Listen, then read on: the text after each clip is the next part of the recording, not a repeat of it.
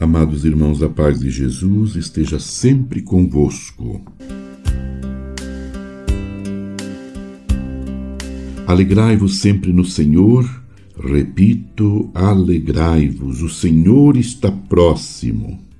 A liturgia dominical se reveste de exultação, porque aquele que esperamos já está conosco, em nosso meio ele mesmo vem para endireitar os nossos caminhos e para nos conduzir à festa do seu Natal.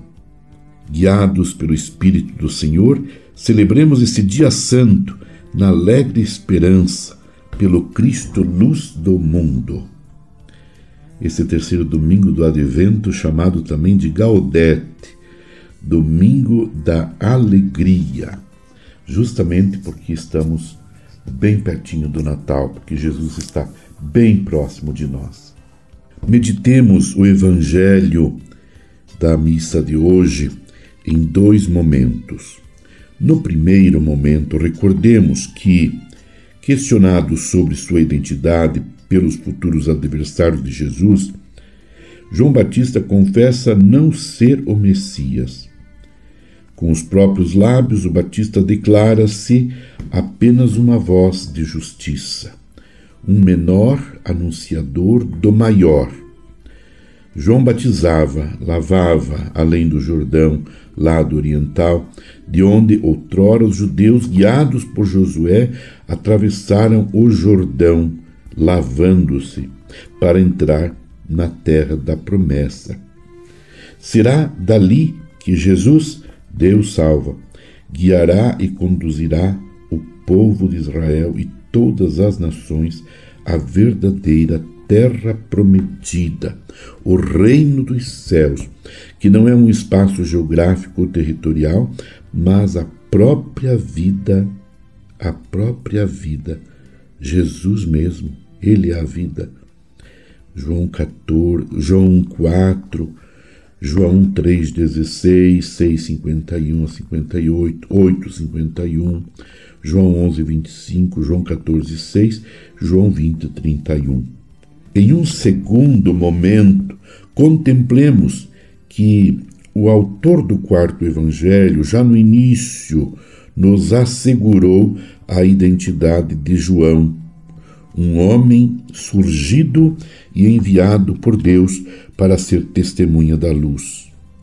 Ele veio como testemunha para dar testemunho da luz, para que todos chegassem à fé por meio dele. Ele não era a luz, mas veio para dar testemunho da luz. Neste penúltimo domingo do advento, bem próximos do Natal, festa da luz, somos convidados e chamados a nos revestir da luz e dela darmos testemunho fiel e concreto, para que nós e os outros nos aproximemos mais e mais da fé em Jesus, o Cristo Salvador. Um gesto agradável a Deus seria nos dedicarmos um pouco mais em uma leitura atenta e orante da segunda leitura a qual nos ensina. Estais sempre alegres, rezai sem cessar, dai graças em todas as circunstâncias. Não apagueis o espírito, não desprezeis as profecias, mas examinai tudo e guardai o que for bom. Afastai-vos de toda espécie de maldade, que o próprio Deus da paz vos santifique totalmente e que tudo aquilo que sois, espírito, alma, corpo, seja conservado sem mancha alguma para a vinda de nosso Senhor Jesus Cristo. A segunda leitura de hoje é a primeira carta de São Paulo aos Tessalonicenses, capítulo 5, versículos 16 a 24. Meu irmão, minha irmã, permaneçamos unidos em oração com Maria, mãe de Jesus, aguardando com muita expectativa o Senhor que está chegando. Abençoe-vos, Deus Todo-Poderoso, Pai, Filho e Espírito Santo. Amém. Você ouviu Palavra de Fé com Dom Celso Antônio Marchiori.